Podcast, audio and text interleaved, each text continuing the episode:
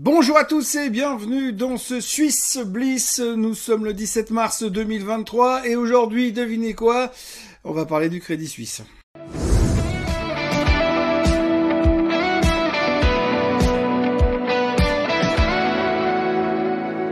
Alors si on revient sur la semaine qui vient de se passer, eh bien on s'est quand même bien fait balader. Alors petit retour en arrière, on a eu en fin de semaine dernière aux États-Unis l'effondrement de la banque SVB.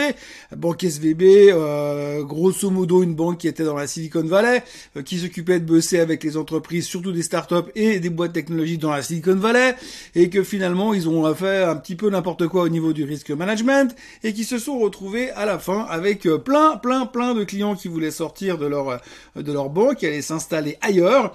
Et puis finalement, ils se sont rendus compte que pour libérer du cash, la seule solution qu'ils avaient euh, pour s'en sortir, c'était de vendre des obligations qu'ils avaient achetées, des obligations d'État, bien sûr, des trucs super safe aux États-Unis, hein, donc des bons à 10 ans, à 2 ans, 10 ans, 5 ans.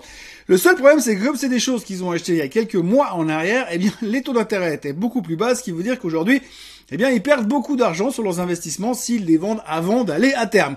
Résultat, effet boule de neige que l'on connaît bien en hiver et du coup, enfin quand il y a de la neige et du coup finalement début de la contagion en début de semaine en Europe. Donc on commence la semaine dans le pâté avec euh, SVB qui nous tombe dessus alors que quand vous posez la question aux experts de la finance, Personne n'avait jamais entendu parler euh, de la SVB, sauf ceux qui habitent dans la Silicon Valley. Donc du coup, on s'inquiète, on stresse, on s'angoisse. Alors là, heureusement, les banques centrales américaines débarquent, les banques centrales un peu partout rassurent, les gouvernements rassurent, même euh, Joe Biden se pointe pour dire tout va bien les gars, everything's gonna be alright.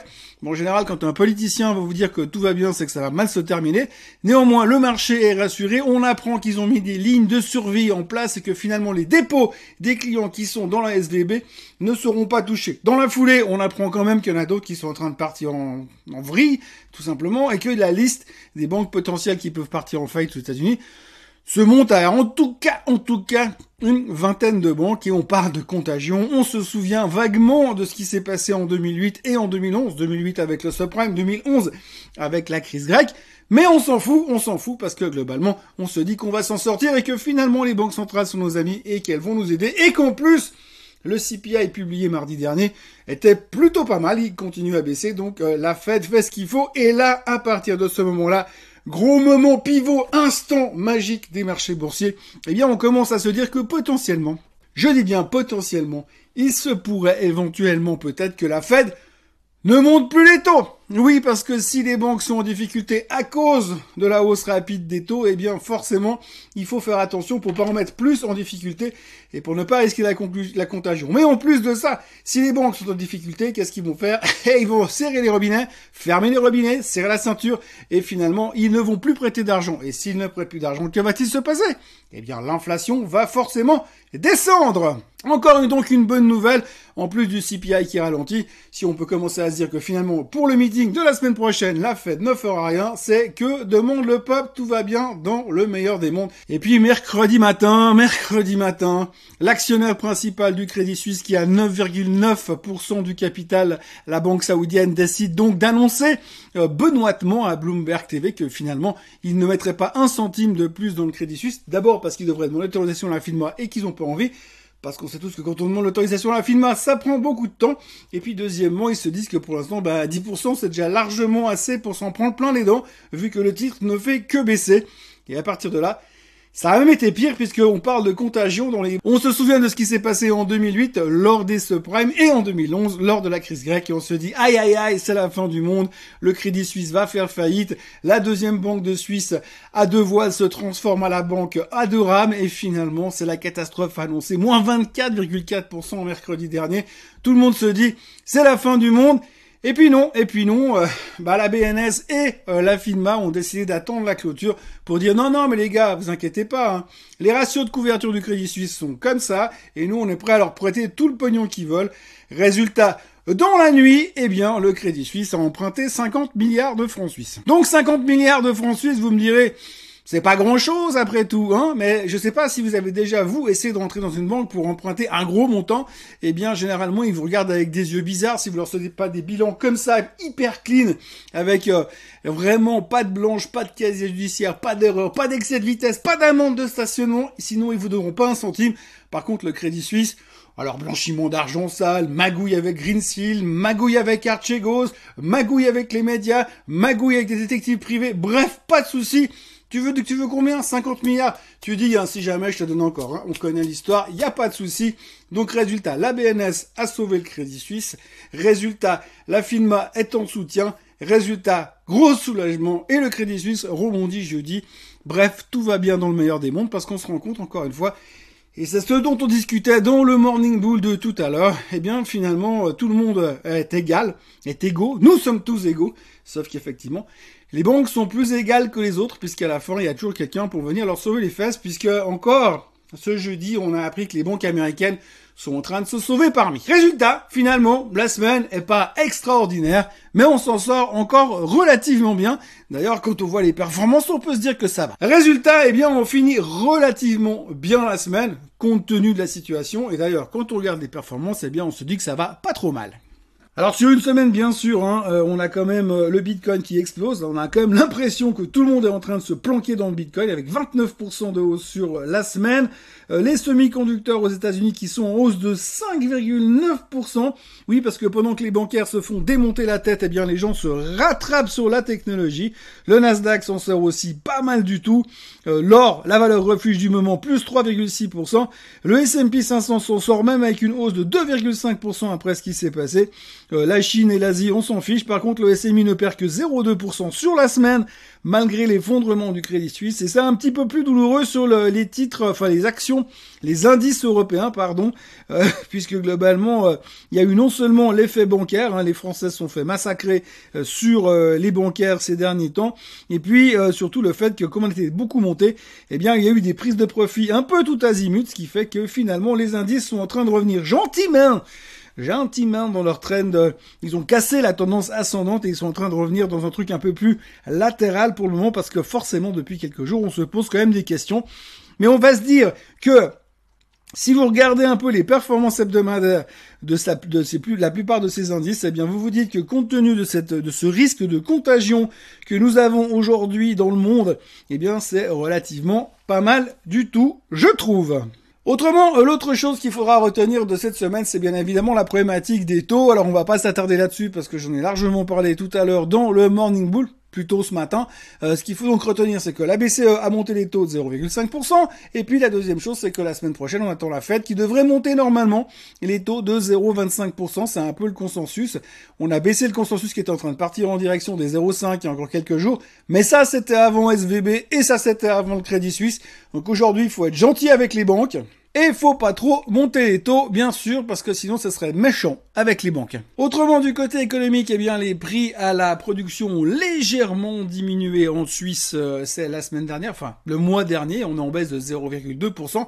Donc tout va bien. Nous, on n'a même pas trop monté les taux et on est déjà en train de se remettre à niveau au niveau de l'inflation. Donc c'est plutôt pas mal. Et puis autrement, le SECO a annoncé que pour 2023, le PIB était revu à la hausse également avec une des attentes à 0,8% de croissance pour la fin 2023 contre 0,7 auparavant. Et puis alors 2024, c'est Byzance, hein, puisqu'on sera à 1,8% euh, normalement, mais ils ont quand même baissé par rapport au 1,9 prévu avant. Donc on voit vraiment que c'est des grosses transformations et des choses qui sont en train de changer complètement la photo finish.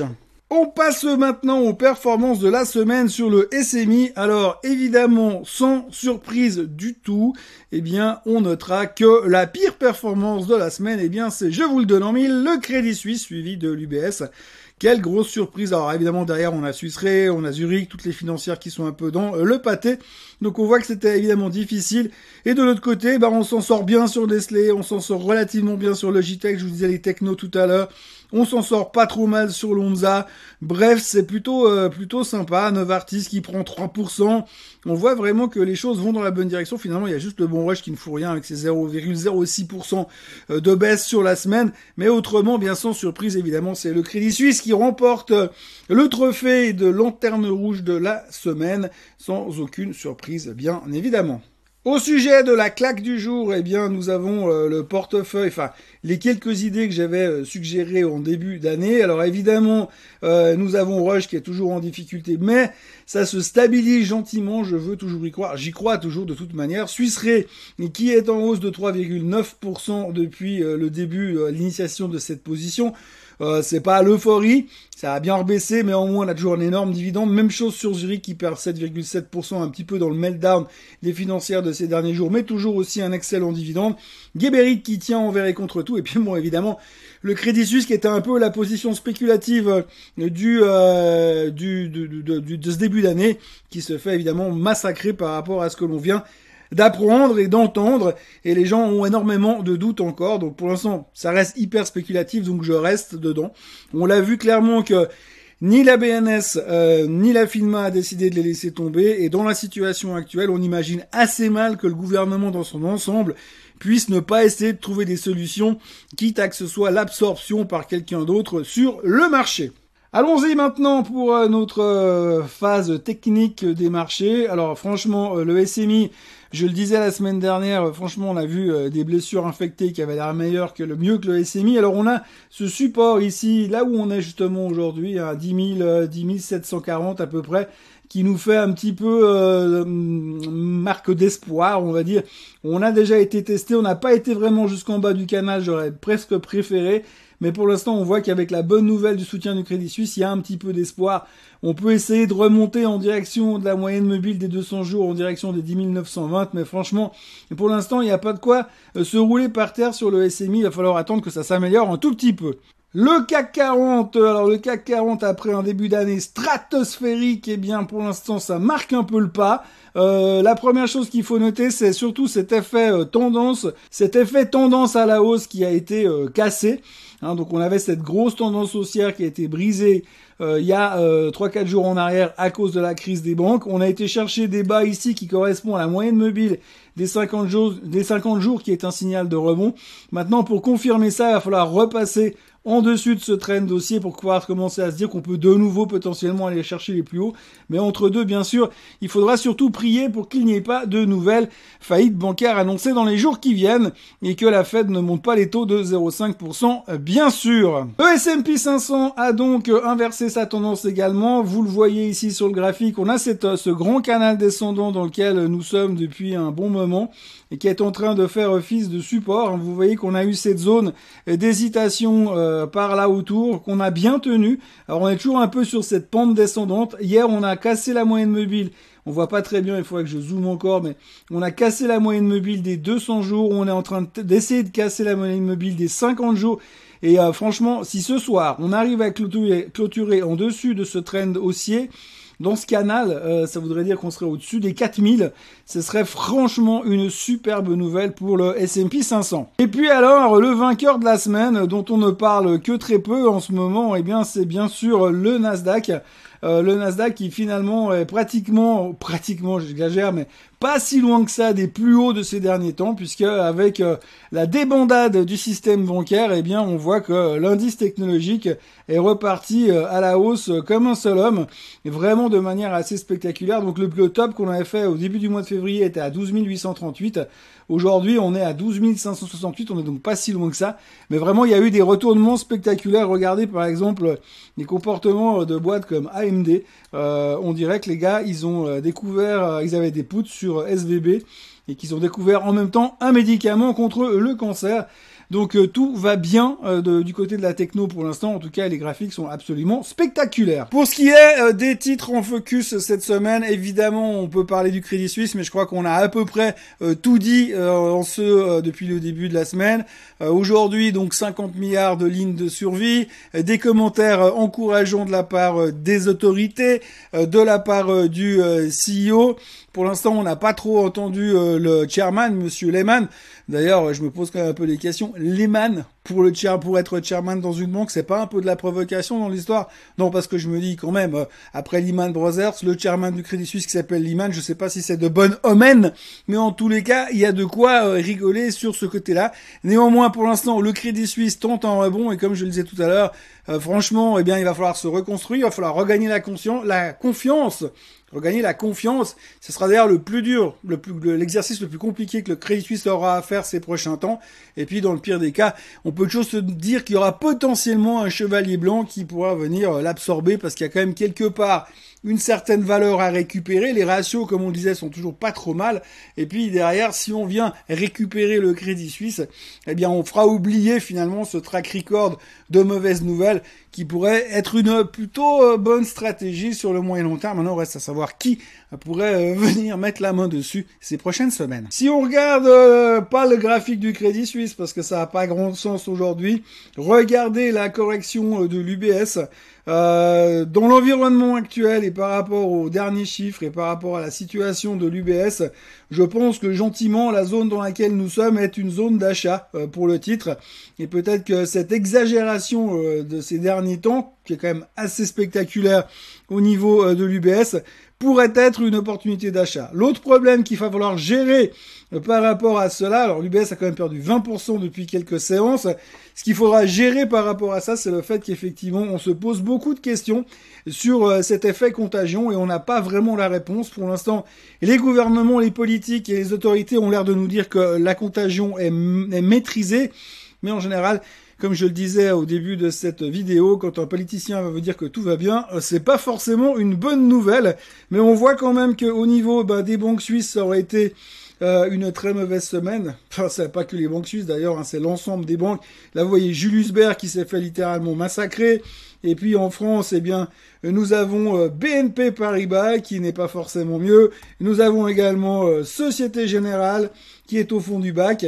On revient quand même à des niveaux hyper intéressants et je pense que sans parler du marché suisse pour une fois, si vous regardez une Société Générale aujourd'hui sur les bas là, dans la zone des 20 euros, s'il n'y a pas de contagion, je dis bien s'il n'y a pas de contagion parce qu'on entend encore parler de gens qui diraient oui mais si ce week-end ils annoncent une nouvelle faillite, eh bien forcément ce serait pas une super nouvelle. Novartis, quand je regarde mon graphique c'est un sacré euh, bordel comme on dit. Euh, Novartis qui annonce euh, un rachat d'actions, donc ils ont fini un rachat d'actions de 17 milliards et là ils sont en train de euh, recommencer un nouveau rachat d'actions de l'ordre de 10 milliards. regardez ce qui est intéressant de nouveau. D'abord, Novartis, au cas où vous n'êtes pas au courant, ce n'est pas une banque. Donc c'est peut-être un des trucs qu'on peut encore toucher euh, en ce moment dans le marché. Et regardez euh, vraiment là où elle est allée chercher. Je vous parle de ce range depuis des mois et des années. Non pas des années, mais depuis un bon moment.